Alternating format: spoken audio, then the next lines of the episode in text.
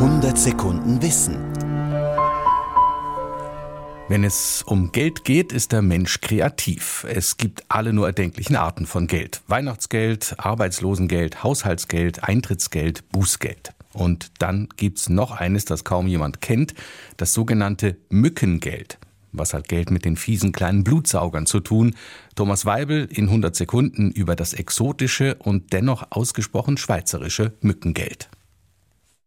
Mücken sind nicht bloß lästig, wenn sie nachts summen, sie stechen auch. Das Blut braucht das Mückenweibchen, um Eier zu bilden, die es dann in Feuchtgebieten ablegt, am liebsten in Schlamm und Morast. Und das ist ein Problem, vor allem rund um Stauseen. Denn wenn viel Wasser gebraucht wird und der Pegel sinkt, wird Schlamm freigelegt. Und wo es viel Schlamm gibt, da steht eine Mückenplage ins Haus.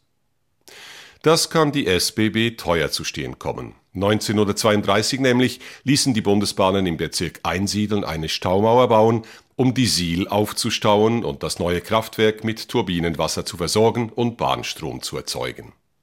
Die Bevölkerung allerdings befürchtete Mückenplagen und war skeptisch. So wurde in einem zehnseitigen Vertrag zwischen den SBB und dem Kanton Schwyz zentimetergenau festgelegt, welche Pegelhöhe der Sielsee zu welcher Jahreszeit aufzuweisen habe.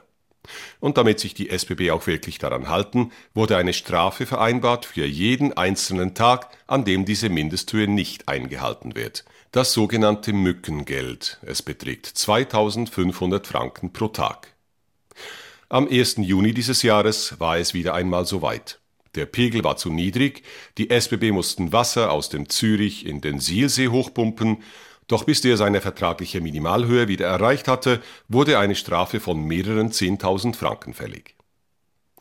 In Zukunft könnte das noch teurer werden. Die Konzession läuft nämlich in zwei Jahren aus und laut neuem Vertragstext liegt das Mückengeld, das bei zu wenig Wasser im Sielsee anfällt, bei zwischen 20.000 und 45.000 Franken pro Tag.